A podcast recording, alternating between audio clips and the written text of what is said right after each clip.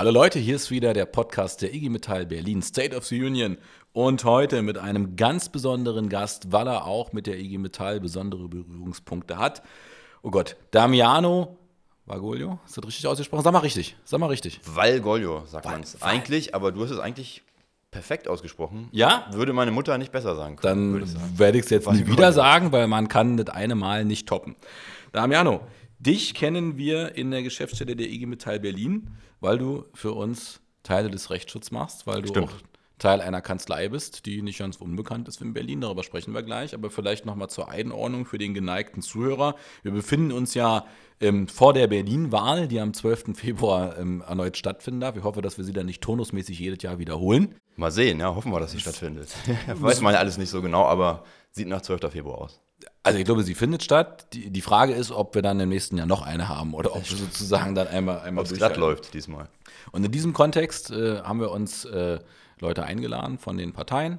Äh, der Kai Wegner war schon hier von der CDU, jetzt bist du hier äh, von der Linken, weil du bist für mich der Inbegriff eines, eines, äh, eines äh, realen Linko, Linkos, kann man sagen, realen Linkos, wie, wie sagt man das richtig? Ähm, da kannst du aber gleich für Aufklärung sorgen, kannst sagen, stimmt überhaupt nicht. In Wirklichkeit, äh, Karl Marx und ich, wir sind eins. Darüber sprechen wir gleich. Wichtig ist, wir wollen natürlich mit dir über die Wahl sprechen. Wir wollen von dir wissen, warum sollen wir eigentlich die Linke wählen? Ja, sehr gerne. Ähm, Danke warum- für die Einladung. Machen wir. Warum sollte äh, vielleicht das Rote Rathaus anders besetzt werden in Zukunft? All die Sachen werden wir dich fragen. Aber jetzt fangen wir erstmal bei dir an. Wie alt bist du? Wo kommst du her? Bist du echter Berliner? Also ich bin 41 Jahre jetzt seit ein paar Tagen und ich komme aus Friedrichshain, sage ich immer, steht auch auf meinen Wahlplakaten. Herzlichen Glückwunsch. Äh. Danke.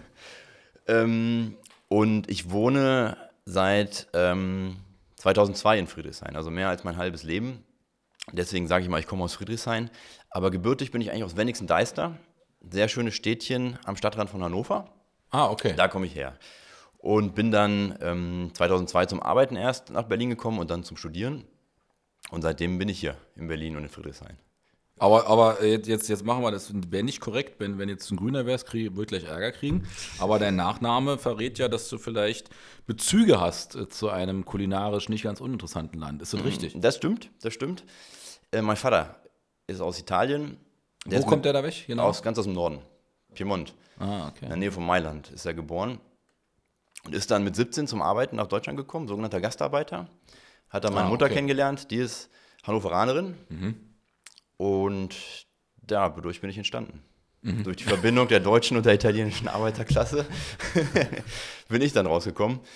Äh, mein Vater ist dann in, in, in Hannover Gewerkschaftssekretär geworden. Nein.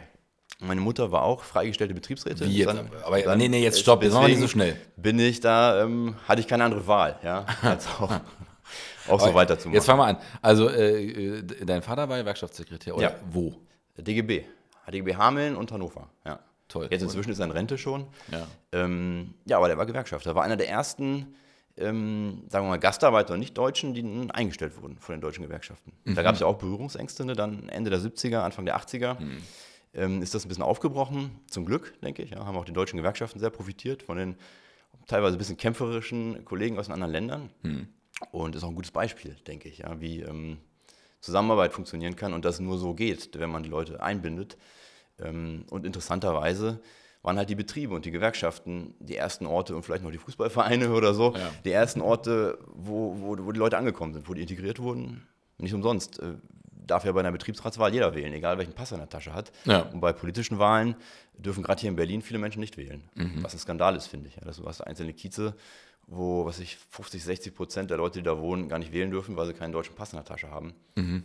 Aber ist ein anderes Thema. Wir, wir schweifen jetzt ab. Ja, aber trotzdem Ähm, interessant. Äh, Und äh, sag mal jetzt aber, äh, das heißt, der hat dann auch einen Großteil seines Lebens als Gewerkschaftssekretär gearbeitet. Was waren so seine Ja. Schwerpunkte? Hatte der so, so Strukturthemen oder eher so allgemeine Betreuung? Struktur und rechtliche Sachen.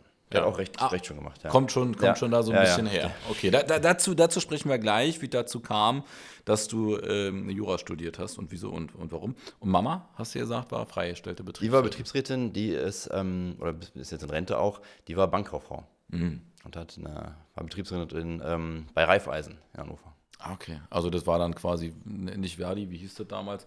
Äh, HBV. Ähm, äh, HBV. HBV, glaube ah ich, ja, ne? okay. HBV, ja. Hat die, hat Aber das war vor unserer Zeit, glaub ich, ja, trotzdem dass es die HBV noch gab. Aber genau, das war, das war HBV, ja. Trotzdem spannend. Dann, also, ich habe jetzt schon wieder was über dich gelernt in diesem Podcast, was ich nicht wusste.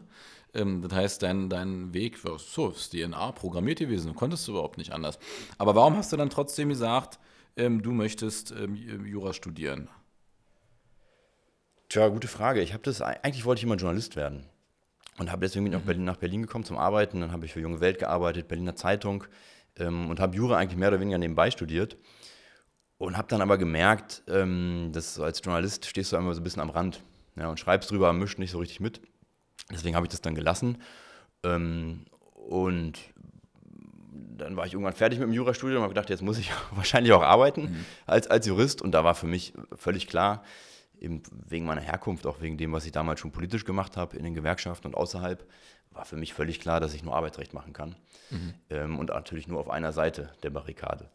Und das war eine gute Entscheidung. Das habe ich nie bereut. Das habe ich auch sehr, sehr lange und gerne gemacht als Anwalt. Mache ich ja immer noch ein bisschen. Ja. Ähm, aber als, als Arbeitsrechtler, als Anwalt, wenn du Arbeitnehmer vertrittst und berätst und Betriebsräte und auch Gewerkschaften, ähm, das ist eine, eine tolle Sache. Also, du hast ja schon angesprochen, ich mache ja auch den Rechtsschutz noch hier für euch, für die größte und schönste Gewerkschaft der Welt hier in Berlin. Das ist so. Ähm, naja, und als Anwalt, wenn du, wenn du für gute Kollegen dich einsetzen kannst, ähm, da was machen kannst, ähm, macht das einen Riesenspaß. Mhm. Und der Unterschied ist, wenn du jetzt Anwalt bist im Vergleich zum, zum Gewerkschaftssekretär oder zum Abgeordneten, du hast ja ein bestimmtes Fachwissen. Ja, was, was das juristische ha, Fachwissen. Haben wir nicht, oder was? Also, ja, jetzt, ja, die Gewerkschaftssekretäre, die Gewerkschaftssekretäre äh, sind alles Rechtsexperten, zum Glück. Alles, alles gut, war Spaß. ähm, nee, und, wir haben ja in der Rechtsberatung auch ähm, Betriebsratsvorsitzende, ehemalige Betriebsratsvorsitzende, die das ehrenamtlich immer noch machen. Mhm. Und die kommen aus der Praxis, haben das 30, 40 Jahre lang ja, gemacht. Stimmt. Und die frage ich auch selbst immer noch. Zum Beispiel Günter Triebe war auch hier schon mal im Podcast. Mhm. Ne? Ja. Ähm, die frage ich auch oft, wie, wie, würdet ihr das sehen? Weil die Praxis ja auch oft noch wichtiger ist. Aber wenn du Jurist bist, hast du halt so ein Fachwissen ähm, und kannst den, den Kollegen direkt helfen, kannst Sachen durchsetzen. Mhm. Wenn du eine Betriebsverhandlung, äh, Betriebsvereinbarung verhandelst, als, als Anwalt zum Beispiel auch oder als, als Betriebsratsvorsitzender, und da was rausholst, das ist das Schöne, wenn das gut klappt mhm. Und eine starke Gewerkschaft hinter dir hast, ähm, helfen, dann ne? siehst du relativ schnell ein gutes Ergebnis im Betrieb. Ja.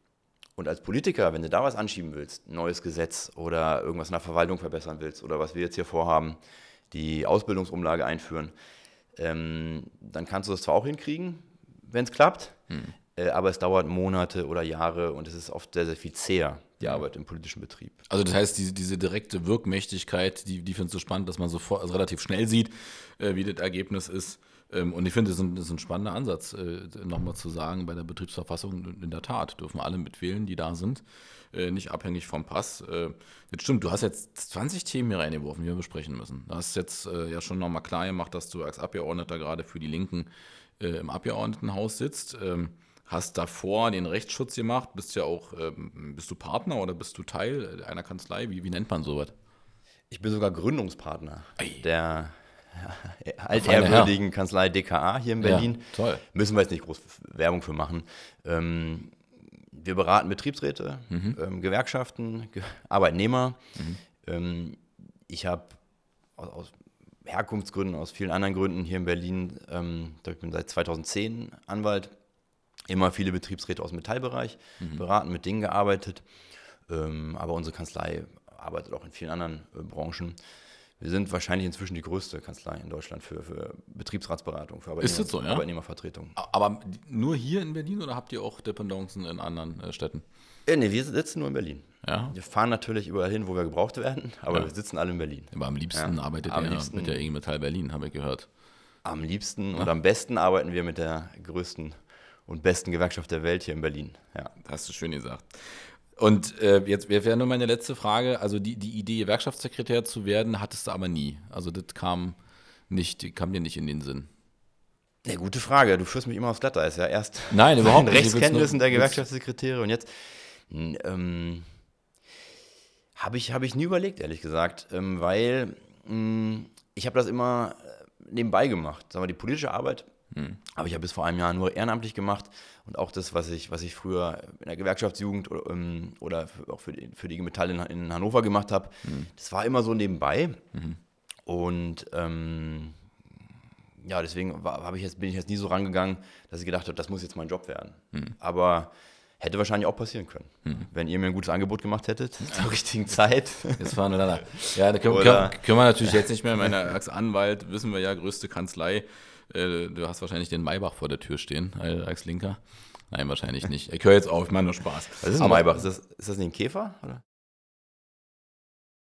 Ein Maybach ist ein ziemlich teures Auto. okay, jetzt aber schon. Ich bin, ich bin überzeugter Fahrradfahrer. Ja, okay. ja, und du bist ja bei den Linken, also du musst sozusagen ein bisschen tief stapeln. Und du bist überzeugter Fahrradfahrer. Ja. Du könntest auch bei den Grünen sein. Ja, ähm, ich, ich fahre gerne Fahrrad, äh, aber ich finde, das reicht nicht. Äh, die Grünen machen, machen viele gute Sachen, ähm, machen auch viele gute Fahrradwege in Berlin, das finde ich gut, ohne, ohne Scheiß, also da, da bin ich denen auch dankbar. Da hat sich auch was verbessert in der letzten Zeit. Ähm, aber das war es dann auch schon so ein bisschen bei, bei den Grünen. Und ich finde, ähm, Leben ist nicht nur Fahrradfahren, sondern Leben ist vor allem ähm, oder muss für viele möglichst oder alle Menschen in der Stadt ein gutes Leben bedeuten. Ja, da brauchst du Schulen, da brauchst du eine vernünftige Industrie, da brauchst du S-Bahnen, die fahren, ähm, da brauchst du tarifliche Bezahlung in den Betrieben, im öffentlichen Dienst und so weiter. Und äh, jetzt sind wir ein bisschen bei der Wahlwerbung schon. Ich glaube, das macht eigentlich so richtig nur die Linke hier in Berlin und bundesweit. Da, Deswegen also, bin ich da auch gelandet bei dem Land. Habe ich sozusagen gleich vor mit dir, der, der Block Wahlwerbung. Also du darfst natürlich, du musst auch uns erklären, warum wir die Linken wählen sollen und niemand sonst, vollkommen klar. Ähm, ich würde nochmal zurückkommen, jetzt hast du äh, erzählt, du arbeitest seit 2010 als Anwalt, ähm, davon auch die meiste Zeit nicht nur bei DKA, sondern auch für die IG Metall, also unterstützt die IG Metall Berlin an der Stelle, ähm, was ihr auch gut macht. Ich finde, das kann man an der Stelle auch mal sagen. Äh, bist ja nicht nur du, ist ja auch noch der Benedikt, der Nils und so weiter, äh, mit denen wir mittlerweile, äh, finde ich, wirklich ein gutes Doing haben. Äh, das Auf jeden Fall. Hat nicht jede Geschäftsstelle, ja. da, da kann man sich auch was drauf äh, drauf, drauf einbilden. Und dann hast du jetzt aber erzählt, seit einem Jahr machst du jetzt Politik. Das heißt, du bist äh, angetreten zur Abgeordnetenhauswahl. Ähm, ich nehme mal an, du bist sogar direkt gewählt worden. Stimmt's? Genau. Genau, in Friedrichshain-West bin ich direkt gewählt worden. Mit wie viel Prozent? Weiß ich gar nicht so genau. Jetzt, Aber deutlich äh, über 30, irgendwas ne? 50, 60 Prozent. E-, echt jetzt? Nein, Quatsch. Nein. Ich glaube, ähm, um die 25. Nee, nicht über 30. Nicht über 30? Um die, um die 25.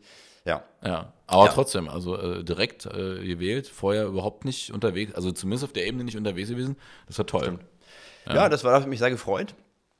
Das ist halt der Stadtteil, wo ich schon seit 20 Jahren lebe, der Teil von Friedrichshain. Ähm, deswegen kennen mich da auch viele. Mhm. Und ich glaube, deswegen hat es auch geklappt, so direkt aus dem, aus dem Stand da die mhm. meisten Stimmen zu bekommen. Das ist ja das Wichtige bei der Direktwahl. Es ist egal, ob du 30 Prozent hast oder 50. Wichtig ist, dass keiner mehr hat. Ja, und das hat, hat da so geklappt. Hat mich sehr gefreut. Hättest du auch einen guten Landeslistenplatz gehabt, oder? Nee, nee. ich, ich stehe ganz weit hinten. Du ähm, stehst immer noch, oder was? Ich stehe auf der, auf der Landesliste, ich weiß jetzt auch nicht genau wo, ja. aber das war eher so eine symbolische Kandidatur.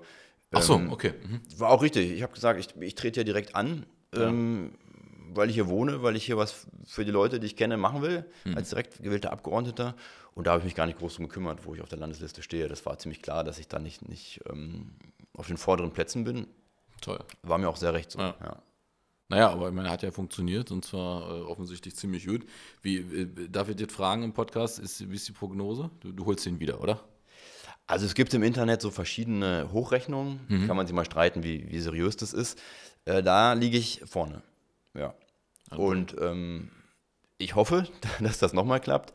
Ähm, ich glaube auch, dass ähm, wir da im letzten Jahr ganz gut gewirbelt haben. In dem Teil von Friedrichshain gibt es viele Probleme. Ja, Verdrängung, mhm. Nachverdichtung auf Kosten ja. der Anwohner, steigende Mieten, verschiedenste Probleme. Und ich glaube, da haben wir in den letzten, in den letzten anderthalb Jahren schon gezeigt, dass wir da was reißen können für die Leute. Deswegen bin ich da ziemlich zuversichtlich. Du willst natürlich. Dass das nochmal klappt. Du willst die ganze Zeit Wahlwerbung machen, ich merke das schon. Aber wir sind, wir sind noch ein bisschen bei dir als Mensch. Ähm, du hast jetzt also etwas über ein Jahr machst du das. Ähm, ich habe dich ja auch äh, getroffen letztens äh, beim, was war das, Wirtschaftsausschuss, wo, wo ich da eingeladen war. Stimmt, saßen wir zusammen, ja. Bist du, ähm, hast du noch eine Funktion, ne? Industriepolitischer Sprecher oder sowas? Oder? Ja. Ja, ja bist du. Bin, genau, Sprecher der Linksfraktion für Arbeit und Wirtschaft. Ah, okay. Und da gehört Industriepolitik natürlich mhm. ganz vorne mit dazu, gerade für mich. Ja. ja. Okay. Genau. genau. Stimmt, saßen wir zusammen im Wirtschaftsausschuss. Ging es um die Industriepolitik hier in Berlin. Werden wir wahrscheinlich auch noch drüber reden. Ja. Da werden wir noch drüber reden. Äh, bemerkenswert waren die äh, durchaus komischen Fragen von der FDP, die mich sehr irritiert haben. Aber okay, alles gut. Ich habe da den Eindruck gehabt, das will ich mal widerspiegeln, dass äh, äh Ich habe den Eindruck gehabt, da geht es an manchen Stellen weniger um Inhalt, als dass auch da dann irgendwie schon die Parteiinteressen ausgelotet werden. Also einige der Wortbeiträge wirkten auf mich eher wie man, man äh, bestellt matt fällt oder grenzt, grenzt sich ab. Ähm, wobei ich das von dir nicht sagen kann äh, und, und, auch nicht von den Grünen. Die haben, und auch der Stefan Schwarz hat das wirklich gut gemacht. Also muss man einfach mal sagen, war, war eine gute Diskussion. Aber ein paar Wortbeiträge haben mich irritiert. Und ich habe dann so gedacht, wenn man sich das anguckt, so als, als Bürger von außen, dann, ich glaube, dann kriegt man äh, schon, schon Fragezeichen. Also was, was passiert denn da eigentlich, ja? Auch, auch in welcher Art und Weise miteinander gesprochen wird zum Teil. Äh, war schon interessant. Gut, kann man sich ja angucken im Internet. Das ist ja alles, äh, diese ganzen Streams kann man auch auf YouTube sich angucken, wenn das mal einer verfolgen will dann ist das in Ordnung. Und ich bin immer wieder überrascht, ich will schon sagen, heute Politik-Bashing so ein bisschen, muss sein. Hast du nichts hau zu tun? Hau auf. Ähm, ich bin immer wieder erstaunt, wie wenig einige wirklich äh, überhaupt wissen, was wir tun als Gewerkschaften, was in der Industrie wirklich passiert. Ähm, das trifft jetzt explizit nicht auf dich zu, äh, weil du natürlich da viel näher dran bist. Ähm, aber bei einigen habe ich wirklich gedacht, so meine Güte, ähm, wahrscheinlich sitzt heute zum ersten Mal hier irgendwie ein Gewerkschaftsfunktionär, der mal erzählt, wie die Welt wirklich ist da draußen äh, was man ja dann auch an den Nachfragen merkt. Und ich habe mir dann folgende Frage gestellt, müsste das nicht viel öfter auch so Runden geben, wo so Experten wie wir wirklich inhaltlich auch nochmal arbeiten. Ich meine, da muss man uns auch einen Anreiz geben, ja, also man muss ein bisschen ähm, Stullen auf den Tisch, äh, weil, weil all diese Kreise, das war übrigens was, jetzt, ich mache das jetzt, weil ich das mit Kai Wegner auch gemacht habe, den habe ich mit Bettina Jarasch verglichen. Ich vergleiche ich jetzt nicht mit Kai, aber äh, zu Recht äh, hat er natürlich gesagt, an so ein paar Stellen haben wir so Runden, die sind so Grüßrunden. Also da kommt man dann zusammen, spricht ein bisschen, aber es bleibt alles folgenlos. Und ich wundere mich da, weil wir gerade in Berlin, also ich mach's mal an Mercedes-Benz fest, äh, wir haben doch die Beispiele der erfolgreichen Transformation. Äh, aber äh, ich habe auch, muss ich auch ehrlich sagen, also äh, Siemens und Görlitz und all die Sachen, die, die wir mal gerettet haben als IG Metall, waren alle viel präsenter als diese Nummer, weil sie wahrscheinlich kompliziert ist und eben Arbeit äh, beinhaltet. Also der wollte dir nur mal widerspiegeln, das ist, da kannst du jetzt überhaupt nichts für. Aber ich habe da so bei mir gedacht, wenn, wenn man oft so, so, so, schimpft, dass Politik so missverstanden wird, so eine Runden, ne, wenn das die Leute mitbekommen, wie da zum Teil und jetzt ist das kein Vorwurf, jetzt kann nicht jeder Politiker alles wissen, aber wenn jemand so wie du sagt, ich mache dann Wirtschaft und, und Arbeit, äh, dann, dann würde ich schon erwarten, dass man auch ein bisschen was davon versteht. In deinem Fall ist es ja so. Aber ich hatte nicht, nicht bei allen da das, das Gefühl und ich habe an ein paar Stellen auch gedacht, sag mal, das war ja dann auch drei Stunden fast, eine relativ lange Sitzung. Ähm, jetzt nicht falsch verstehen, aber. Ich glaube, du bist auch mal kurz weggenickt, oder? Ich bin an, an, an, an ein paar Stellen habe ich. Äh, Nein, war, war, war, ein Witz. Äh, Nein, das geht, das ist, dein Eindruck ist genau richtig. Das ja, ist ein ganz zähes Geschäft. Ja. Da wird viel gelabert. Mhm. Das ist auch das, was ähm, mich am meisten ähm, geschockt hat, als ich da angefangen habe vor anderthalb mhm. Jahren, das, das hauptberuflich zu machen. Da wird so viel geredet und es geht so viel um die Darstellung außen. Nicht nur, dass die Leute oft keine Ahnung haben, sondern ähm, bei vielen, die das lange machen, ist die erste Frage immer nicht, was kriegen wir hier gewuppt mhm. für die Industrie in Berlin oder für die Menschen hier, sondern wie können wir es nach außen verkaufen? Ist jemand von der Presse da? Okay. Zitieren die mich? Wie kriege ich das runtergebrochen? Und das ist ein Riesenproblem. Und du hast viele Leute natürlich da sitzen, die überhaupt keinen Schimmer davon haben. Deswegen versuchen wir ja auch, ähm, Kollegen wie dich einzuladen im Wirtschaftsausschuss und das ein bisschen anders aufzuziehen. Auch mit einer der Gründe, warum ich gesagt habe, ja, ich lasse mich da wählen, ich versuche da ein bisschen mitzumischen und da ein bisschen auch ein, eine realistische Sicht aus den Betrieben und so reinzubringen. Ähm, und du merkst das immer wieder, dass da viele Leute sitzen, du hast jetzt die FDP angesprochen, kann man genauso aber auch für viele andere Parteien sagen, da sitzen ein Haufen Leute, die noch nie gearbeitet haben. Ja, wir hatten okay. jetzt im Plenum vom Abgeordneten aus Diskussion Erhöhung des Landesmindestlohns, Vergabemindestlohn haben wir durchgesetzt als Linke, wieder Werbeblock, dass das erhöht wird auf 13 Euro. Jack. Dann hatten wir große Diskussionen, kann mich noch immer in einem Plenum, wo die FDP-Abgeordnete sagt, äh, wir haben noch den Bundesmindestlohn von 12 Euro, mhm. das reicht doch. Und dann habe ich mir angeguckt, was macht die eigentlich? Die hat noch nie richtig gearbeitet. Die hat überhaupt keine Ahnung, ob du in Berlin für 12 Euro brutto in der Stunde, wenn du das hochrechnest, ob du dafür eine Wohnung kriegst oder nicht, ob du dafür einen Einkauf machen kannst oder nicht, oder für 13 Euro. Das ist eine ganz andere Lebenswelt für die. Hm. Deswegen glaube ich, ist unser Job, da ein bisschen Realität reinzubringen ähm, und halt was durchzusetzen. Ja, bei der Industriepolitik, da kann man das eigentlich ganz gut aufzeigen. Ähm, da wird so viel äh, Show gemacht, ja, und dann geht man da ein Säckchen trinken oder geht vom, zum Empfang von dem und dem äh, Geschäftsführer oder auf einer Messe geht man zum Stand von der und der Firma und sagt, wir wollen das und das machen, aber real ähm, bleibt es umkommen, real ja. bleibt da ziemlich viel, oft ja. ähm, einiges auf der Strecke. Wir haben jetzt den Masterplan Industriepolitik neu aufgelegt, darum ging es ja auch bei, dem, bei der Sitzung, wo du dabei warst und ähm, da haben wir, glaube ich, zwei wichtige Dinge reingeschrieben. Also, es steht viel Gutes drin. Aber ähm, ich glaube jetzt, wenn man konkret was machen will für die Industrie in Berlin, sind es zwei Punkte. Einmal ähm, müssen wir ähm, die gut ausgebildeten Leute, die wir in Berlin haben, Mhm. weil wir haben ja einen Haufen Unis, wir haben äh, innovative Unternehmen, wir haben Startups, viele Leute, die was auf dem Kasten haben, junge Leute, die mit dem Computer umgehen können, aber nicht nur. Da müssen wir dafür sorgen, dass die auch bei den Unternehmen hier landen, dass die nicht abhauen. Das ist ein Problem. Die gehen ja zur Uni, machen ja Halligalli zehn Jahre und dann ziehen sie nach München oder äh, London oder was auch immer. Die müssen hier bleiben, die müssen wir hier in die Unternehmen reinkriegen. Das funktioniert noch nicht so richtig. Aber da gibt es jetzt, denke ich, ganz gute Konzepte. Und das Zweite ist, ähm, wir müssen dafür sorgen, dass die Unternehmen hier bleiben. Da weißt du besser Bescheid als ich. Und dass die hier produzieren und dass die Produkte hierher kommen. Stichwort Elektromobilität bei, bei Mercedes, Marienfelde. Ähm, Stichwort ähm, Aber auch Software, Software, Digitalwirtschaft, dieses ganze Zeug, ne? ja. Und wenn wir das hinkriegen, dann glaube ich, haben wir eine ganze Menge gewuppt für Berlin, halten die Arbeitsplätze hier und kriegen auch gut bezahlte Arbeitsplätze hier hin. Ja. Nicht, Wir- nur, wir- nicht wir- Gorillas und so so Wir, wir, werden, wir werden unweigerlich jetzt, jetzt direkt übergehen in den die Möglichkeit des Werbeblocks. Ähm, äh, mich hätte einfach nur noch interessiert, ähm, du hast es im Grunde ja schon ange, ähm, angeteasert. Wie hat sich da dein Leben verändert jetzt als Politiker? Also, äh, also ist es zu empfehlen oder würdest du sagen, Leute, wenn ihr das macht, müsst ihr Folgendes wissen äh, oder Folgendes ertragen, wenn ihr das nicht könnt, lastet? Äh, äh, oder bist du vielleicht äh, einerseits motiviert und andererseits an ein paar Stellen, wo du sagst, naja, ich habe gedacht, man kann da mehr bewegen und äh, du stellst fest, das geht nicht. Also, wie würdest du das bewerten jetzt so mit Blick auf das letzte Jahr? Nee, macht das auf jeden Fall. Also ich, ich denke, das war eine gute Entscheidung und du kannst da eine ganze Menge bewegen. Also wir hier in Berlin sind ja als Linke beteiligt an der Koalition mit SPD und Grünen, ähm, haben hier in, in diesen anderthalb Jahren, gerade in meinem Bereich Wirtschaft und Arbeit, schon eine Menge konkret umgesetzt. Erhöhung des Vergabemindestlohns, Landesmindestlohns auf 13 Euro, habe ich schon genannt. Ähm, dann haben wir durchgesetzt, zum Beispiel, dass in der Wirtschaftsförderung, da gibt es ja ein riesen Neustartprogramm für die Branchen, die betroffen sind von Corona vor allem, Die kriegen einen Haufen Kohle, damit die Unternehmen wieder auf die Beine kommen, haben wir durchgesetzt, dass, das, dass da eine Tar- Tariftreueklausel gibt. Also Unternehmen kriegen nur Kohle, wenn sie nach Tarif zahlen. Ähm, oder dass in der Vergabe die Tariftreue jetzt in Berlin scharf gestellt ist, haben wir auch durchgesetzt, war auch nicht ganz einfach, gab es auch ein bisschen Gegenwind von auch von auch innerhalb der Ko Ko äh, Koalition. Wir sind ja hier unter uns, kann man ja sagen, ja, auch bei SPD und Grünen Unter uns, genau. und auch in der Wirtschaftsverwaltung haben da nicht alle gejubelt, dass wir jetzt gesagt haben, jetzt machen wir ernst, öffentliche Aufträge gehen nur an Unternehmen, die nach Tarif zahlen, haben wir aber hingekriegt. Also da kommt schon ziemlich viel bei rum.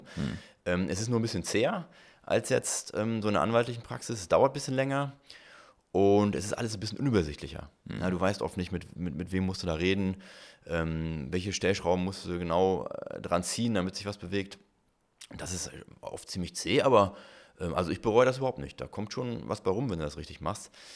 Du darfst dich halt nicht so wichtig nehmen. Du darfst jetzt nicht denken, weil du da äh, äh, im Parlament eine eine große Welle machst und was Tolles erzählst, dass da irgendwas passiert. Darum geht es nicht. Also gerade in, in unseren Bereichen äh, verändert sich nur was, wenn da Druck hinter ist.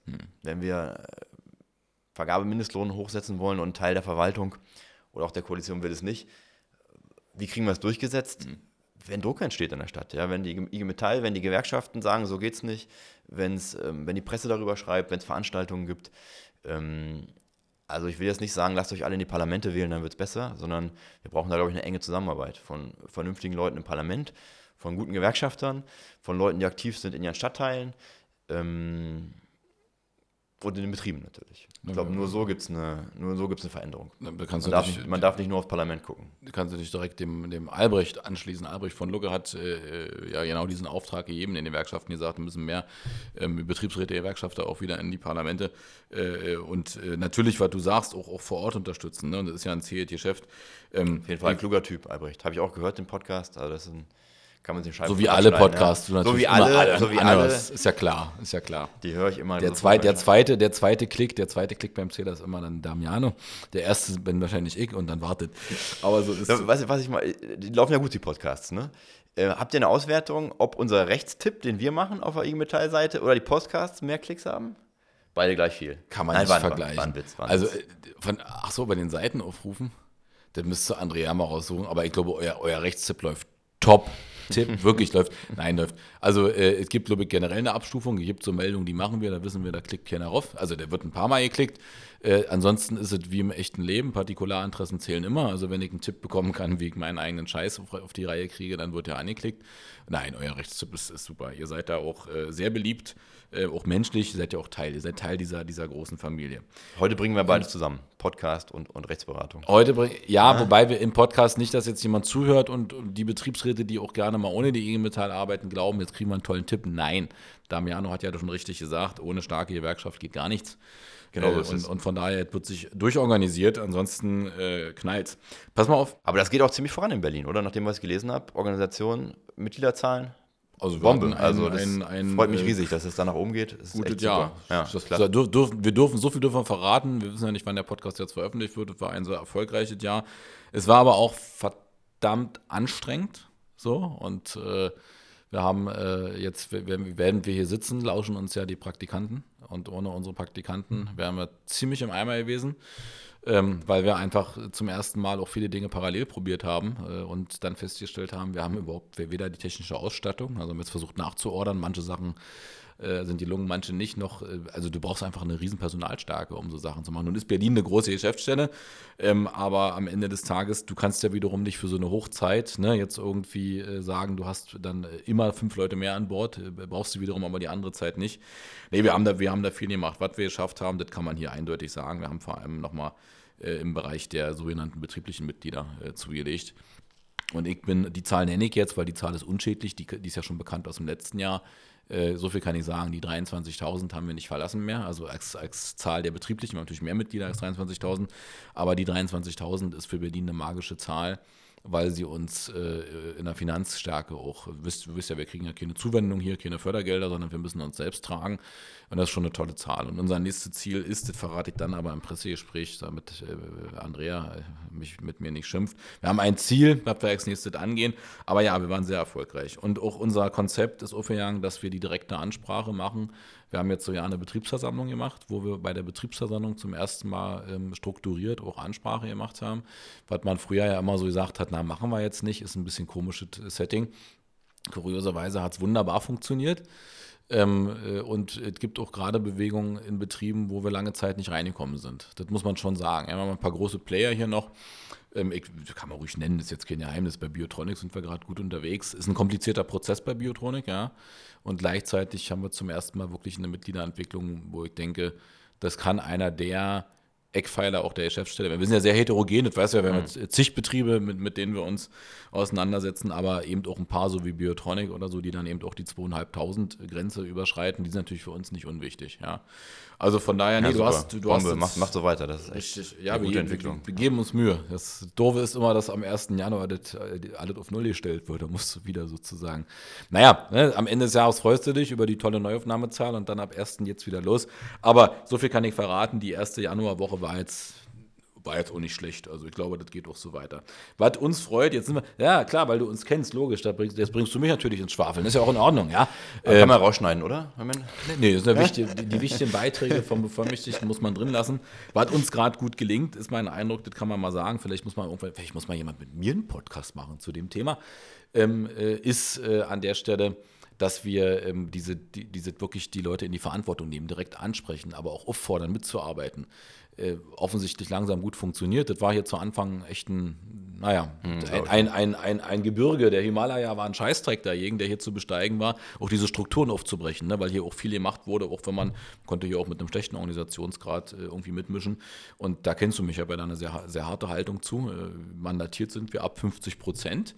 Davor ist gut, aber auch, auch da, also für mich ein Unterschied, ob ein Betrieb mit 10 Prozent oder mit 40 Prozent organisiert ist.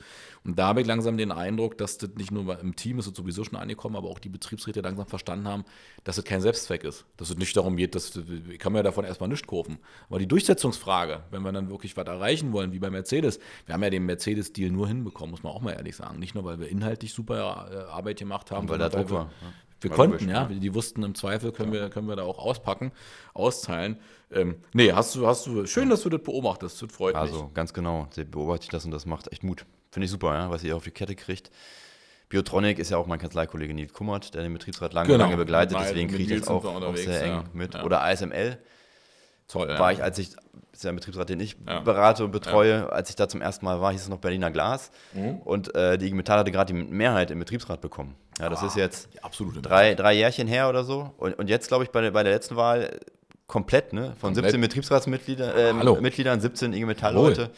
Das in, in, in, so einem Bereich, wo es vorher gar nichts gab. Das ist auch eine wichtige Zukunftstechnologie. Absolut. Und wie, wie, wie das da läuft, also das macht wirklich Mut, finde ich klasse. War eben die Halbleiterbranche organisiert. Ups. Nein, Bombe. aber also, was, ja. was, entscheidend ist bei, bei ASML ist, darüber werden wir auch noch berichten die nächsten Wochen, ist, wir sind ja da auf dem Weg zum Tarifvertrag.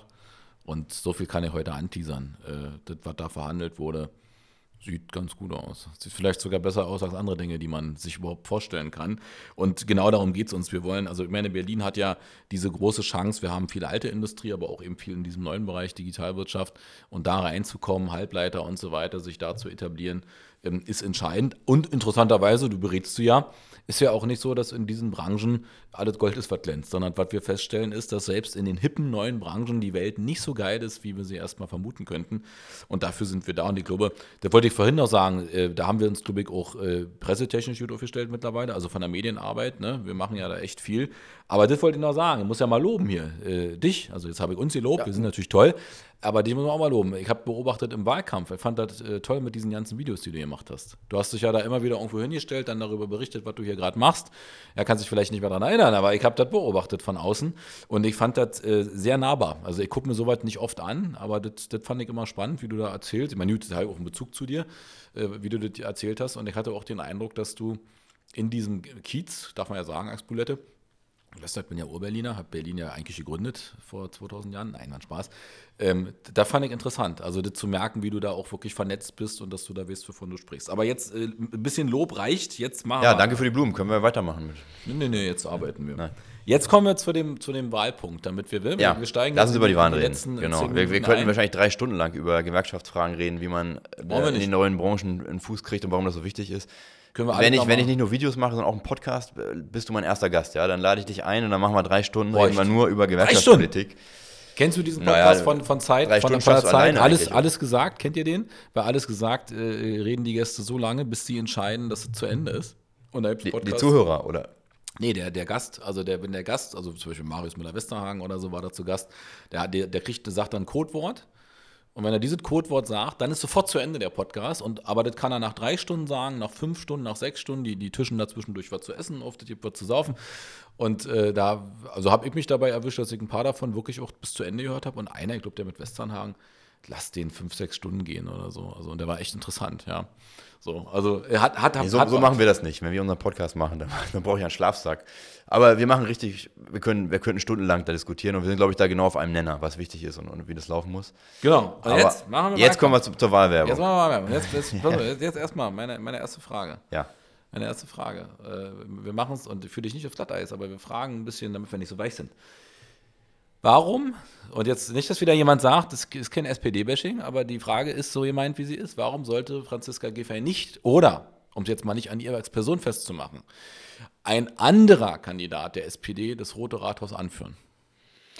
Naja, also Franziska Giffey und auch Bettina Jarasch sollten weiterhin im Senat vertreten sein nach dem 12. Februar. Das ist, glaube ich, wichtig. Ähm, aber der regierende Bürgermeister sollte Klaus Lederer heißen. Ähm, warum ist das so? Einmal natürlich, weil ich in der Linken bin. Ähm, aber wenn man sich anguckt, was in den letzten Jahren und natürlich jetzt vor allem in den letzten anderthalb Jahren, seit es diesen Senat, so wie er jetzt ist, gibt, was da bewegt wurde und wer da die entscheidenden Dinge vorangebracht hat, ähm, ist das die Linke. Ja, würde nicht wundern, dass ich das sage, aber es ist wirklich so. Ähm, sei es ähm, konkrete Hilfen während der Corona-Zeit. Also wer hat dafür gesorgt, dass wirklich ganz schnell Kohle bei den Unternehmen ist, bei den Solo-Selbstständigen während der Corona-Zeit? Das war, war die Linke, die da Druck gemacht hat. Deswegen ist auch nirgends so, so schnell gelaufen wie in Berlin, weil hier die Linke mitregiert. Ähm, die Wirtschaftshilfen jetzt nach, der, nach dem Krieg, nach dem Beginn des Krieges, in der Energiekrise, haben wir auf den Weg gebracht, dass die Menschen nicht gekündigt werden können in den landeseigenen Wohnungsbaugesellschaften, dass es konkrete Hilfe gibt beim, bei den Energiekosten und so weiter das ist eigentlich alles ähm, von der Linken durchgesetzt worden. Oder, was natürlich mich als Gewerkschafter, als arbeitsmarktpolitischen Sprecher besonders interessiert, habe ich auch schon angesprochen, Tariftreue. Dass öffentliche Kohle nur an Unternehmen geht, die nach Tarif zahlen. Haben wir gemacht. gab es massive Widerstände. An allen Ecken und Enden haben wir durchgesetzt. Ähm, und das ist halt das, was für mich im, Vordergrund steht. Ähm, es gibt Themen, da ist die SPD besser aufgestellt als die Linke, da ist Franziska Giffey besser. Es gibt Themen, da sind die Grünen besser aufgestellt als, als die Linke. Fahrradwege habe ich schon genannt, finde ich eine gute Sache. Ähm, aber ich finde das Entscheidende hier in der Stadt sind die Löhne, sind die Arbeitsbedingungen, sind die öffentliche Infrastruktur, dass du deine Wohnung behältst, dass die großen Konzerne nicht auf dem Wohnungsmarkt Scheibe spielen können und machen können, was sie wollen. Äh, und da finde ich die Partei, die dafür steht, dass das in die Richtung, oder die möglichst viel dafür macht, dass es in die richtige Richtung geht. Wir kriegen auch nicht alles hin, es gibt immer noch viele Probleme. Das finde ich schon, ist die Linke. Und deswegen finde ich, unser Spitzenmann Klaus Lederer sollte regierender Bürgermeister werden. Oder die Koalition sollte Oder weitergehen. Äh, Achso. Ich, äh, ich habe wenig Zeit im Moment. Ja. äh, oder die Koalition soll weitergehen, meinetwegen auch mit, mit Giffey oder Jarasch an der Spitze. Ähm, da habe ich überhaupt nichts gegen die beiden. Im Gegenteil, ähm, aber die Linke muss so stark wie möglich sein in dieser Koalition, weil ich glaube, davon hängt ab, ob es in eine soziale Richtung geht insgesamt. Das ist überhaupt nicht ausgemacht. Es gibt alle möglichen Koalitionsdiskussionen und Spielchen. Äh, die Grünen mit der CDU, die SPD. Äh, Franziska Giffey wollte ja auch vor anderthalb Jahren, hat sie ja offen gesagt, wollte eigentlich ähm, mit der FDP eine Koalition ja. machen. Und das ist alles noch nicht ähm, vom Eis. Also das könnte uns theoretisch nach dem 12. Februar auch passieren, dass in irgendeiner Konstellation mit den Grünen, mit der SPD dann doch wieder die CDU oder die FDP mit im Senat sitzt. Und da sage ich, das, das sollte eigentlich nicht passieren. Ja, und da ist, ähm, glaube ich, die beste Garantie dagegen eine richtig starke Linke. Aber da hast du dann ja quasi jetzt auch schon beantwortet. Die Frage der Wunschkoalition ist klar. Also die, die beinhaltet SPD, die beinhaltet Grüne und natürlich die Linke, ist klar. Idealerweise die Linke in der Führung. Wenn das aber nicht ist, dann aber in diesem Kontext. Und du hast quasi jetzt eine Abgrenzung gemacht mit CDU und FDP kommt für euch sowieso nicht in Frage, richtig? Das kommt für uns nicht in Frage. Das okay. stimmt. Ja. Dann also, äh, finde, da hast du jetzt, also hast du die Frage sehr schön beantwortet äh, und, und äh, auch, sehr, auch sehr wertschätzend. Ich werde sozusagen jetzt trotzdem noch etwas Öl ins äh, Feuer gießen, ähm, weil ich schon sagen will, ich will dich natürlich gleich noch fragen, welche Ideen, du hast ja schon ein paar genannt, ja, weil du ja natürlich mitten im Geschäft bist, äh, welche Ideen hat die Linke zum Thema Industriepolitik. Aber ich will noch mal deutlich sagen, wir haben ja zusammen ähm, äh, auch den äh, Koalitionsteil verhandelt zum Thema Industrie. Stimmt. Und ich stelle jetzt mal nüchtern fest, dass das letzte Jahr für die Industriepolitik in Berlin eine Katastrophe war, weil die Dinge, die wir wollten, unter anderem die Weiterentwicklung zum Transformationsbeirat und so weiter, äh, nicht in dem Tempo passiert sind, wie sie hätten passieren müssen. Wir haben genau eine Skip-Sitzung gehabt, eine einzige. Das finde ich ist ein Armutszeugnis, das wäre unter Michael Müller nicht passiert. Ähm, und äh, ich finde, und deswegen meine Frage dann auch nochmal, was, du machen würdest, ähm, das kann so nicht weitergehen. Also ich erwarte in diesem Jahr, äh, egal von welcher Koalition, äh, und da werden wir als IG Metall und auch als Industriegewerkschaften uns nicht mehr zurückhalten, äh, deutlich mehr Engagement im Bereich Industriepolitik. Du hast ja ein paar Dinge angesprochen. Es geht auch um die Frage Ansiedlungspolitik, was kann man eigentlich machen. Äh, und ein einzigen Skip in einem Jahr, wo man kann sich immer rausreden mit, wir haben andere Themen, ähm, das Problem ist bloß, äh, Arbeitsplätze, die weggehen, kommen schlecht wieder. Äh, Ansiedlungen, die an uns vorbeigehen, kann man schlecht zurückholen. Das stimmt. Ähm, und das würde ich jetzt mal nüchtern, das habe ich auch im Podcast mit dem Kai gemacht. Ähm, mir passt das nicht. Ich bin sauer. Äh, ich bin vor allem sauer, dass auch Themen wie der Industriegipfel, den wir mit Michael Müller hatten, überhaupt nicht mehr in Erwägung gezogen wurde. Äh, und das mache ich schon auch an der regierenden Bürgermeisterin fest. Ähm, entweder es gibt kein Interesse oder ich, ich hätte es dann wenigstens gerne mal erklärt, was jetzt eigentlich der Punkt ist äh, weil wir haben eine gute Zeit gehabt äh, unter Michael Müller. Der hat dieses Thema sehr ernst genommen. Damals ist es ja, das kennst du ja noch, äh, der, der, ehemalige Senator Harald Wolf hat das ja damals auch wirklich zur Chefsache gemacht. Und das war ein guter Weg, der beschritten wurde über all die Jahre. Und jetzt habe ich den Eindruck, äh, da ist viel Schleifen äh, gelassen worden und das gefällt mir überhaupt nicht. Deswegen meine Frage, was hast du für Ideen für die äh, Industriepolitik, du, du selbst natürlich, aber auch als Linker, ähm, wie, wie, würde das, wie würde das denn weitergehen, wenn Klaus das Rote Rathaus dann regiert? Wie geht's weiter? Muss ich, muss ich dann weiterhin äh, hoffen, dass einmal im Jahr ich, wenn überhaupt mal, zu diesen Themen zusammenkommen darf? Also es wäre auf jeden Fall eine gute Sache, wenn wir wieder einen linken Wirtschaftssenator hätten. Du hast ja Harald Wolf genannt, der hat das zehn Jahre gemacht in Berlin, ich glaube von 2001 bis 2011. Mhm. Und das war, glaube ich, die Kehrtwende in der Industriepolitik oder insgesamt in der Wirtschaftspolitik in Berlin bevor er das übernommen hat, war so ein bisschen die Haltung auch von, von Klaus Wowereit und den ganzen, die davor waren. Ähm, eigentlich brauchen wir keine Industrie hier ja. in Berlin. Das ist alles irgendwie so ein bisschen äh, letztes Jahrhundert, diese ja. ganze schmutzigen, äh, umweltverpestenden Sachen da, Industrie. Bäh, wir machen hier tolle Dienstleistungssachen und wir schneiden uns alle gegenseitig die Haare und dann ist das irgendwie das New Berlin. Das war ja so ein bisschen die Denke, quer durch die ganze Gesellschaft. Und Harald Wolf und, und damals PDS, heute Linke, hat das ein bisschen umgedreht. Wenn wir jetzt heute über Skip reden, über ähm, Wirtschaftsförderung im Sinne von einer Clusterförderung, dass man sich einzelne Branchen raussucht, da richtig Kohle reinpumpt, die dazu bringt, hier was anzusiedeln und so weiter. Mhm. Das hat sich alles Harald Wolf ausgedacht. Diese Art von, von Wirtschaftsförderung, von Industriepolitik. Der hat gesagt, wir brauchen hier mehr Industrie, wir brauchen hier Wertschöpfung, ähm, wir brauchen hier neue Produkte. Und wenn du heute auch mit Arbeitgeberverbänden sprichst, Wirtschaftsverbänden, die sagen dir alle hinter vorgehaltener Hand, obwohl sie ein bisschen auf der anderen Seite der Barrikade standen, der beste Wirtschaftssenator, den wir hatten, war Harald Wolf. Ähm, der Harald wird das wahrscheinlich nicht mehr machen nächstes Jahr oder nach dem 12. Februar. Wie alt ist er eigentlich? Äh, was, was ich, er ist noch blutjung, aber äh, ich glaube, wenn du das. Frag ihn mal, ja. Ich glaube, wenn, der, wenn, der, wenn der, der Bevollmächtigte Fünf, kommt. 50? Ja, vielleicht noch ein, zwei Jährchen, Jährchen mehr, aber wenn da der bevollmächtigte Berliner IG Metall kommt und sagt, Harald, ich habe gehört, du hast es gut gemacht, mach's nochmal. Vielleicht für dich, glaube ich, würde er vielleicht eine Ausnahme machen. Nein, aber Spaß beiseite. Also ich glaube, linker Wirtschaftssenator, wenn nicht schlecht ist in Berlin. Ähm, wir hatten davor auch andere ähm, Wirtschaftssenatorinnen und Senatoren. Ähm, ich glaube, das Problem liegt nicht nur bei Franziska Giffey, wenn ich mir angucke, was Ramona Popp gemacht hat, da fünf Jahre lang. Ähm, also schlimmer geht immer. Ähm, und ich glaube, da müssten ein paar Sachen schon verändert werden. Da hast du völlig recht. Ähm, auf dem Papier klingen die ganz gut. SKIP, Steuerungskreis Industriepolitik, Transformationsbeirat, ist ja umbenannt worden in Transformationsbeirat. Ist aber erstmal nur auf dem Papier. Wenn der sich nicht trifft und nicht arbeitet, ist da nichts gewonnen. Ähm, ja, was muss man da machen? Also man muss, sich, man muss sich treffen, man muss die wichtigen Akteure an den Tisch bringen. Das ist Wirtschaftsförderung, Berlin Partner. Ähm, das sind die Unternehmen natürlich.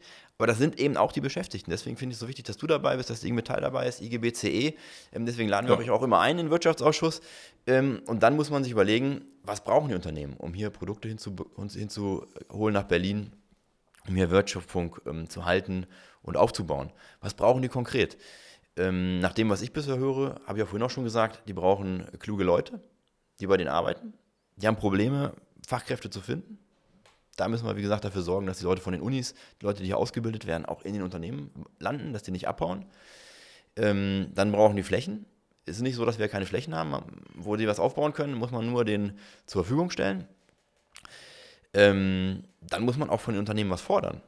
Ich habe manchmal den Eindruck, Industriepolitik ist so ein bisschen kollektives Betteln bei den Unternehmen. Ähm, aber das ist falsch. Wenn wir denen Kohle geben, wenn wir massiv Geld in die Wirtschaftsförderung einstecken, müssen wir denen auch Vorgaben machen. Hm. Dass sie nach. Ups, jetzt habe ich das Mikrofon verstellt. Ja, alles gut. Müssen wir nochmal von vorne anfangen. ähm, also die, man muss von den fordern, von den Unternehmen, dass sie nach Tarif zahlen, dass sie hier die Arbeitsplätze herholen, ähm, dass sie hier neue Produkte herholen, so wie ihr es richtig gemacht habt äh, in, in Marienfelde bei Mercedes. Äh, man muss auch im richtigen Moment in der, bereit sein, als Gewerkschaften sowieso, aber ich finde auch als Politik, den Unternehmen zu sagen, Brüder, wir können auch anders. Wir haben auch bestimmte Forderungen und Vorstellungen, die ihr erfüllen müsst. Also fördern und fordern gegenüber den Unternehmen, die Beschäftigten, die Gewerkschaften mit an den Tisch holen und was für die Fachkräfte machen. Das würde ich sagen, ist das, was, was zählt in der, in der Industriepolitik, wenn man das wieder nach vorne bringen will. Und wenn da ab Februar linken Wirtschaftssenator oder linke Wirtschaftssenatorin hätten, dann würde ich sagen, das müssen die auf jeden Fall angehen. Und eine allerletzte Sache noch, ähm, wo, wo ich Probleme sehe. Ähm, wir müssen in Berlin bessere Instrumente entwickeln, um die Fachkräfte zu halten. Wenn du dir anguckst, was, was bei, bei Siemens Energy passiert, mhm. die ja, ähm, ja, wir schneiden das Thema kurz an, weil da geht uns beiden der Hut hoch, da könnte man auch eine Stunde drüber reden, was das für, für eine Sauerei ist eigentlich, ja, dass die Lieferketten da weiter verlängert werden, dass Produkte weggegeben werden, obwohl wir die eigentlich hier produzieren müssten und könnten. Sehen wir jetzt gerade in der, in der Krise. Lass uns das kurz halten. Aber eine Sache würde ich sagen, ähm, was Siemens Energy jetzt macht, die setzen die Kollegen auf die Straße, obwohl die wissen, dass sie spätestens in, in, zwei, drei, vier Jahren die Leute wieder brauchen. Die wollen ja hier Produkte hinholen und was mhm. aufbauen, aber die sagen, nö, ähm, dann suchen wir uns dann neue Leute. Wir setzen die erstmal auf die Straße. Ähm, das ist an sich schon eine Schweinerei, aber was man von Landesseite politisch machen könnte, ist Beschäftigungsinstrumente entwickeln, wo man ähm, die Kolleginnen und Kollegen auch vielleicht ein, zwei Jahre ähm, qualifizieren könnte, aus dem Betrieb rausnehmen könnte, ohne dass sie gekündigt werden. Da müssen sich natürlich die Unternehmen auch beteiligen, die müssen dafür was zahlen, das geht nicht zum Nulltarif, aber ähm, das Land, Arbeitsagenturen und so weiter können solche Gesellschaften, solche Transferinstrumente, solche Qualifikationsinstrumente zur Verfügung stellen. Da gehen in solchen Situationen die Leute rein, behalten ihren Job, werden qualifiziert, lernen IT-Skills, was auch immer, und kommen dann wieder ins Unternehmen zurück. Also solche Qualifizierungs- und Personalhaltungsangebote, glaube ich, müssen wir in Berlin massiv entwickeln. Und das fehlt noch, da gibt es ein paar Ideen, aber haben wir noch nicht genug zu umgesetzt. Und wenn wir solche Instrumente haben, dann können wir auch den Unternehmen, den Industrieunternehmen, die jetzt hier sich die Frage stellen, hau ich ab aus Berlin, mache ich einen Laden dicht, wie das Siemens Energy ja leider viel zu weit gemacht hat, ähm, oder harren wir hier noch zwei, drei Jahre aus, bis wir hier die Fachkräfte haben. Mit so einem Instrument können wir da, glaube ich, massiv helfen. Das ist so ein bisschen ein, ein Königsweg, hoffe ich, und ein Instrument, was wir entwickeln wollen. Jetzt sind wir sozusagen bei deinem Podcast, weil da müssen wir wirklich länger drüber sprechen. Äh, wir müssen jetzt zum Ende kommen, aber du sprichst. Echt schon äh, vorbei, ja? Du sprichst, ein, ja, man wundert sich dann immer, wir, wir, wir schwatzen hier schon fast Ja, 40 Minuten oder so, ne? Locker, locker. Also mehr. Ähm, das, geht, das geht immer total schnell. Aber der Ansatz, also das ist natürlich jetzt äh, schade, hätte ich jetzt zu Anfang fragen sollen, das ist natürlich richtig, weil wir feststellen, dass in Zukunft ähm, den Fachkräftemangel wir nur noch bekämpfen können, wenn wir auch Mittel und Wege finden, wie die Leute, die da sind, einfach auch umqualifiziert werden. Und zwar so, dass es nicht zu ihren Lasten geht, weil warum sollen sie es dann tun? Äh, Und ich glaube, da wird sich massiv was ändern müssen in den nächsten Jahren. Äh, Das heißt natürlich auch, dass klar ist, du machst einen Job wahrscheinlich keine 30 Jahre mehr.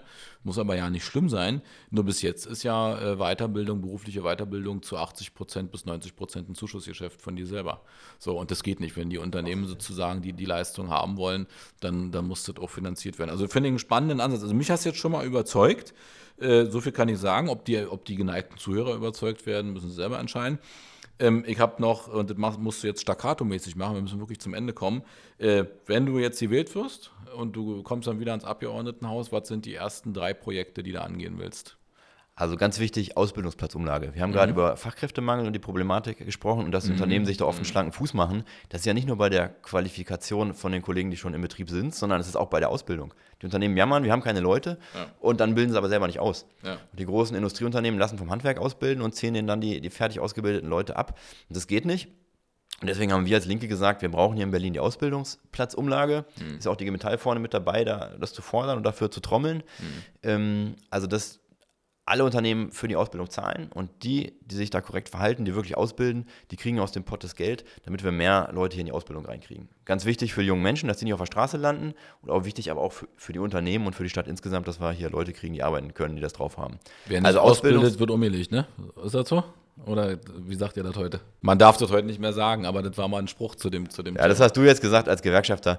Ähm, klingt gut, ist auch nicht ganz richtig, weil dann kommt, äh, kommt die eine oder der andere wieder und sagt, ach, wir wollen die Unternehmen ja nicht bestrafen. Darum geht es auch nicht. Wir bestrafen kein Unternehmen mit der Umlage, sondern ähm, wir verteilen die Ausbildungskosten gerecht auf alle Unternehmen. Die Kohle kriegt ja nicht der Staat, ja, damit machen wir nicht, bezahlen wir nicht unsere Abgeordneten-Diäten, sondern die Kohle fließt direkt an die Unternehmen, die ausbilden. Und deswegen ist das mit dem Umlegen ist es ein guter Spruch gewesen. Kannst du auch sagen als Gewerkschafter weiterhin, aber ich sage es ein bisschen anders. Ja, Ausbildungsplatzumlage ist ein ganz, ganz wichtiges Projekt. Na, dann habe ich schon gesagt, Industriepolitik müssen wir voranbringen. Ja, okay. Haken das ist das dran. Entscheidende. Ähm, und ganz, ganz wichtig, was auch jetzt in der Pipeline ist, aber noch nicht umgesetzt ist, ist ähm, die Vergesellschaftung der ähm, Wohnungsbestände der großen privaten Immobilienkonzerne. Hat ja auch die IG Metall Berlin sich dankenswerterweise ganz klar positioniert. Deutsche Wohnen und Co. enteignen, Volksentscheid ent unterstützt ihr, unterstützen wir, habt ihr unterstützt. Ähm, die Menschen in Berlin haben klar mit fast 60 Prozent dafür abgestimmt und gesagt, jawohl, wir wollen das. Wir wollen nicht mehr, dass irgendwelche Börsenkonzerne hier mit unseren Wohnungen spekulieren. Das muss in öffentliche Hand wieder zurückkommen. Jetzt hat die Kommission, die gebildet worden ist, dankenswerterweise auch uns da ganz gute Hinweise geliefert und gesagt, jawohl, rechtlich geht das. Da hatten ja immer alle Angst, haben gesagt, oh Gott, geht das überhaupt juristisch und kriegen wir nicht wieder auf den Deckel? Die Kommission hat gesagt, nein, nein, das geht. Und das ist auch ein ganz wichtiges Projekt. Du hast ja gesagt, drei Projekte, also das steht auch mit ganz oben. Ähm, wir müssen das endlich umsetzen. Wir müssen dafür sorgen, dass diese Hunderttausende von Wohnungen, mit denen Profit gemacht wird, mit denen spekuliert wird, wieder zurück in öffentliche Hand kommen, damit die Mieten nicht weiter steigen. Das ist, finde ich, neben der Frage gute Arbeitsbedingungen, tarifliche Bezahlung in Berlin die zentrale Frage, die Mieten. Ja, dass die Leute sich die Wohnung nicht mehr leisten können, das ist ein Unding, das geht so nicht. Da kannst du ja als, als IG Metall äh, tolle Tarifabschlüsse noch und nöcher machen. Ja, da können die Leute 8% mehr im Portemonnaie haben. Wenn in der gleichen Zeit die Miete um 15% steigt, hast du da nichts gewonnen. Ja, deswegen finde ich, das auch, ist das auch ein, ein Gewerkschaftsthema, die Vergesellschaftung der, der Wohnungsbaukonzerne. Also ganz oben mit auf der To-Do-Liste. Drei Themen: Ausbildungsplatzumlage, Industriepolitik, Vergesellschaftung. Punktlandung. Thema, Thema Punkt, Punktlandung. Also wir müssen doch noch mal länger reden, weil auch die Frage der Wohnung, äh, des Wohnungsmarktes in Berlin äh, in der Tat auch mich äh, privat immer mehr umtreibt. Also ich sehe das äh, sozusagen einerseits als Spitzenfunktionär, aber natürlich auch als Privatmensch und denke mir, ähm, habe manchmal das Gefühl, dass da der Zug schon ganz schön äh, an uns vorbeigefahren ist, äh, weil am Ende eine Stadt natürlich auch nur attraktiv ist, wenn sie Wohnraum hat, der bezahlbar ist und zwar dann auch da, wo die Leute zum Teil hinwollen. Ne? Wenn wir sozusagen nur noch Verdrängung machen, du hast das ja angesprochen, in Friedrichshain und so weiter. Jetzt muss jetzt auch nicht jeder nach Friedrichshain ziehen, das ist sozusagen auch immer so eine Frage. Ähm, aber da passiert richtig Obwohl viel. es ja schön ist. Und ja, ja, da ist es schön. Und trotzdem sage ich dir jetzt auch, der geneigte Berliner würde jetzt erstmal nicht dahin ziehen, sondern das ist oft so Leute wie du, die zuziehen, die kommen. Das ist völlig in Ordnung, ja.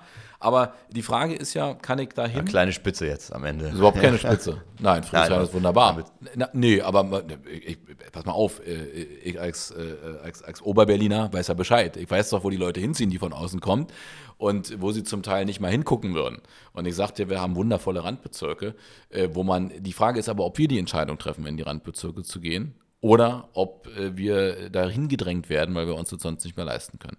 Ganz so, genau. und darum, darum geht es. Aber darüber müssen wir nochmal sprechen. Also ich nehme dich beim Wort, deinen Podcast. Wenn du deinen Podcast nicht machst, wenn du das nicht auf, äh, auf Kette kriegst, weil die Zeit nicht reicht, dann machen wir nochmal einen. Dann Sehr machen gerne. wir auch noch einen Goodie mit rein, einen kleinen Rechtstipp, ja, für den geneigten Zuhörer und reden dann aber nochmal intensiv. Du hast ein paar spannende Sachen gesagt zum Thema äh, Qualifizierung, äh, zum, zum Thema Wohnen und so weiter. Jetzt würde ich gerne vertiefen, äh, aber das schaffen wir jetzt nicht mehr.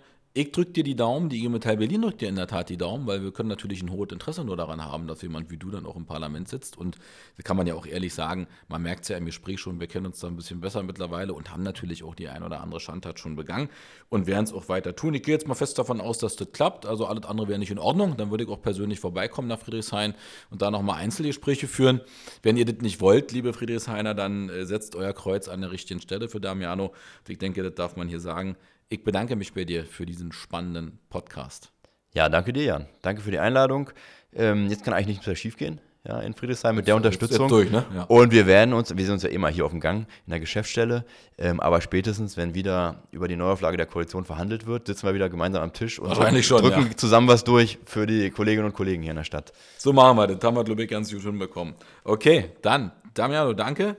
Das war State of the Union, der Podcast der IG Metall Berlin. Heute mit Damiano. Den Nachnamen spreche ich jetzt nicht nochmal aus, weil ich habe es vorhin so gut gemacht. Das war- es ging nicht Mutter. besser. Es ging ja, nicht es geht auch nicht mehr. Deswegen lassen wir es jetzt weg.